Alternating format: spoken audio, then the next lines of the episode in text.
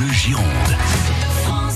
La sélection des libraires, des librairies de Nouvelle-Aquitaine aujourd'hui à Talence avec Damien de la librairie Georges. Bonjour Damien. Bonjour Philippe. Vous avez choisi aujourd'hui de nous présenter le livre de Joseph Pontus à la ligne. Tout à fait. Alors, Euh, pourquoi à la ligne, qui est un roman publié euh, aux éditions de la Table Ronde.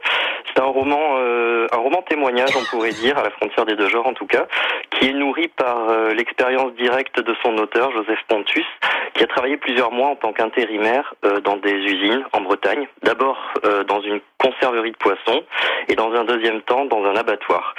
Euh, C'est donc un roman qui est assez court, mais qui est très puissant, très subtil et qui donc a pour objet d'évoquer son quotidien dans cette euh, dans cet enfer du travail qu'il a qu'il a connu pendant plusieurs mois.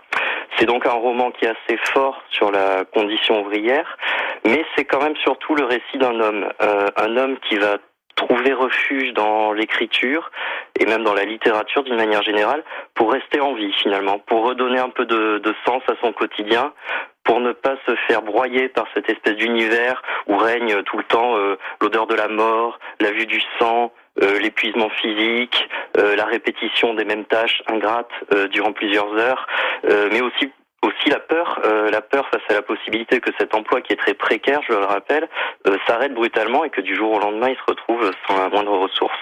Euh, et ce quotidien terrible euh, qu'il a qu'il a traversé est retranscrit à travers une écriture qui flirte vraiment avec le genre poétique. Ça, c'est une, une des caractéristiques très fortes du roman. Joseph Pontus, il a véritablement développé euh, un style à partir de phrases courtes, saccadées, un style qui du coup fait corps, on peut dire, avec la, la cadence des machines qui rythme la vie d'un ouvrier lors du travail à la chaîne.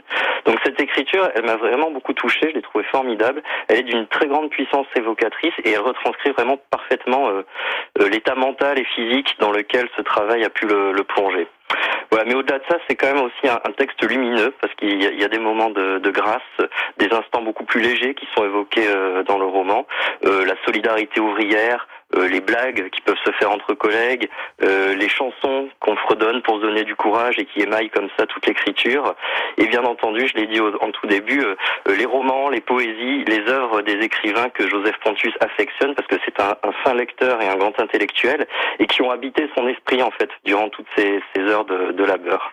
Donc voilà, c'est un, un très beau texte vraiment qui, qui s'offre au lecteur à la fois comme une espèce de peinture terrible et poétique d'un univers écrasant, mais aussi comme un hommage assez euh, assez vibrant et très beau, je trouve, à la littérature. Enfin voilà, bref, un livre qui m'a vraiment euh, vraiment enthousiasmé et que je recommande sincèrement à, à tous les auditeurs. Et on sait si Joseph Pontus avait toujours eu envie de devenir écrivain? Euh, il a, il a dû accepter cet emploi un peu pré- précaire parce qu'il a, il a déménagé en Bretagne alors qu'il avait un emploi qui lui correspondait beaucoup mieux dans, dans sa région d'origine. Il a suivi la femme qu'il aimait, c'est aussi quelque chose qui est évoqué dans le texte et C'est qui joli. donne aussi une certaine beauté à, à ce roman et à, à cette espèce de sacrifice qu'il a fait pour, pour vraiment suivre son amour et le vivre pleinement. oui. Ça s'appelle à la ligne et c'est Joseph Pontus. Merci Exactement. beaucoup en tout cas. Merci Damien et passez une belle journée à la librairie Georges. Merci Merci, merci, au revoir. Allez, avant midi, vous allez jouer pour gagner des places pour le film de votre choix au cinéma de la rive droite de Bordeaux, le Mégarama. France Bleu Gironde. Écoutez, on est bien ensemble.